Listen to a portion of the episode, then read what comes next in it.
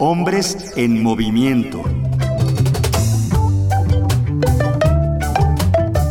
Cómplices del 21. ¿Cómo vibramos la vida, hombres y mujeres? Los estudios de género son como fotografías que nos permiten ver el pasado. Nos dan oportunidad de conocer la historia y entender el presente porque es nuestra propia historia. Para Rafael Montesinos, doctor en ciencias antropológicas, aprender de esa historia nos permite construir puentes que abren el diálogo, la escucha y nuevas formas de relacionarnos con quienes nos rodean. La cultura, así como el género, cambia, evoluciona, se mueve, está viva y entender sus cambios nos permite vibrar el mundo de otras maneras.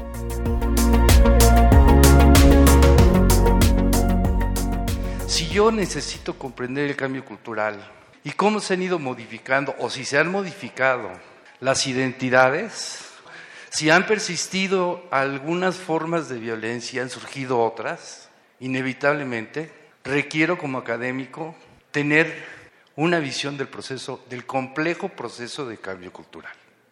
Entonces necesito una fotografía del pasado, porque si no tengo esa fotografía del pasado va a ser imposible posicionarme o reconocer el cambio, para identificar que son estructuras, que esto que parece tan sencillo en realidad tiene que ver con estructuras, no son estructuras económicas, no son estructuras políticas, son estructuras mentales.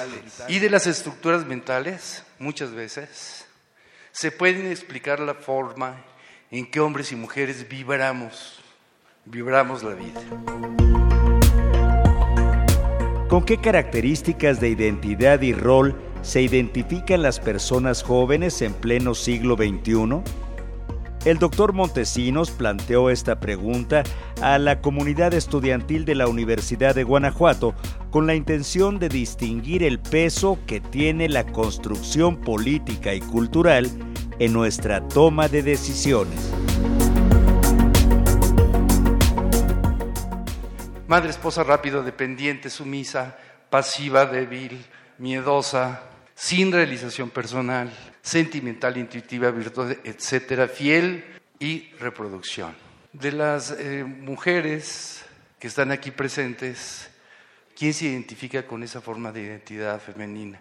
¿Alguno de ustedes identifica ese patrón, ese modelo de identidad femenina con, con su madre?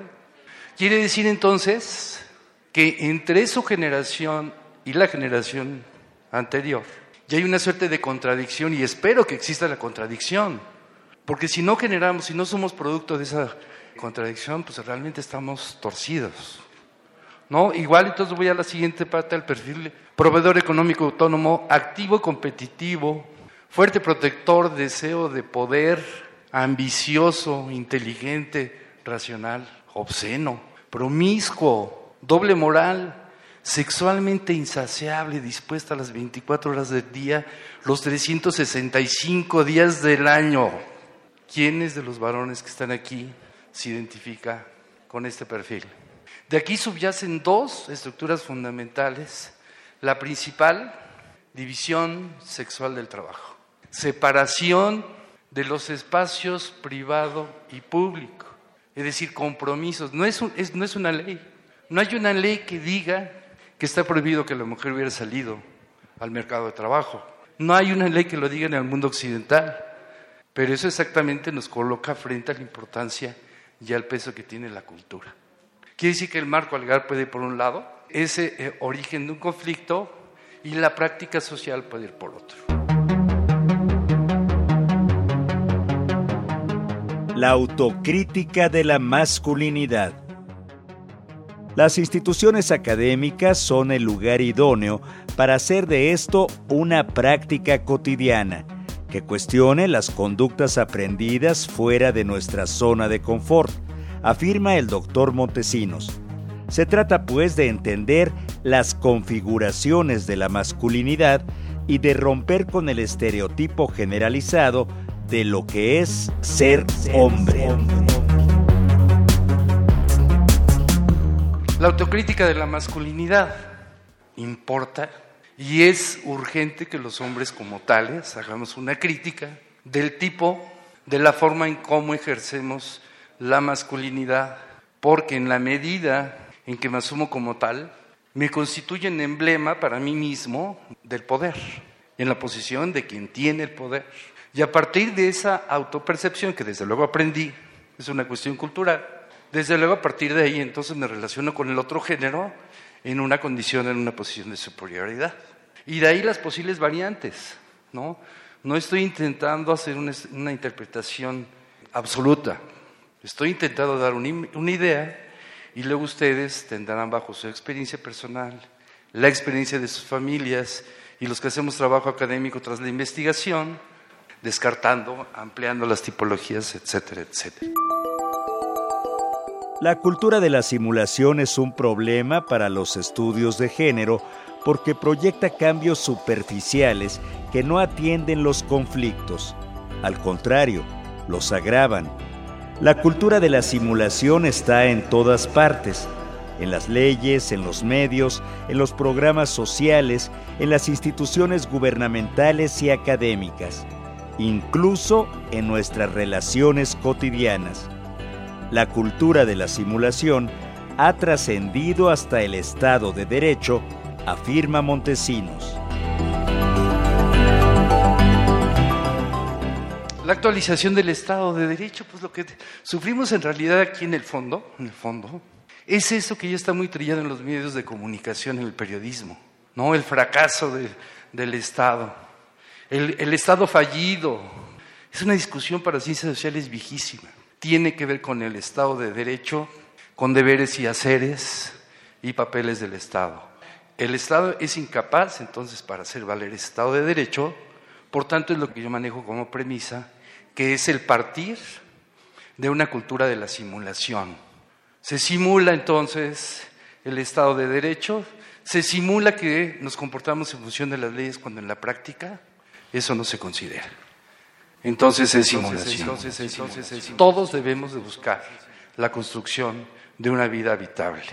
Todos debemos de buscar una relación, hombre o mujer, que me permita reproducir una vida habitable para mí, mi pareja y los que me rodean. Los estudios de género como fotografías de nuestra realidad son los registros que nos permiten y permitirán conocer nuestra propia historia, porque también nos dan identidad, al igual que los acontecimientos sociales, políticos, económicos y culturales.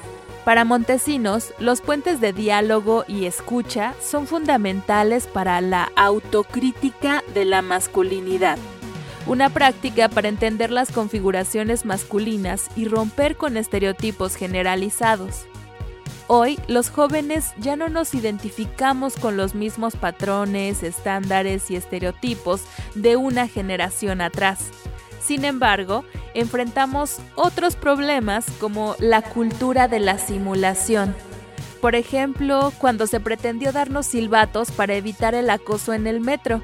Esto solamente refleja un aparente cambio que no resuelve los problemas de fondo. Son cambios superficiales, de apariencias, de acciones que no son producto de análisis profundo.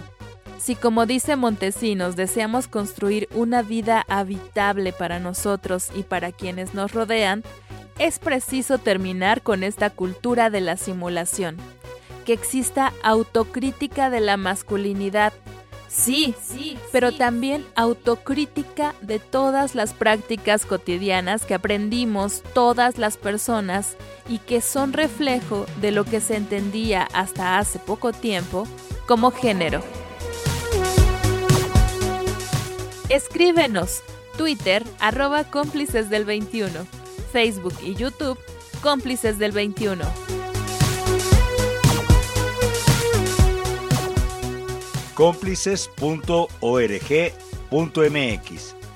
En esta dirección electrónica encontrarás la conferencia completa sobre masculinidades por la no violencia en las universidades e IES, como parte del quinto coloquio sobre estudios de género, violencia en las instituciones de educación superior, realizado en la Universidad de Guanajuato en marzo de 2019. Realización Elizabeth Cárdenas. Voz José Ángel Domínguez. Producción Pita Cortés.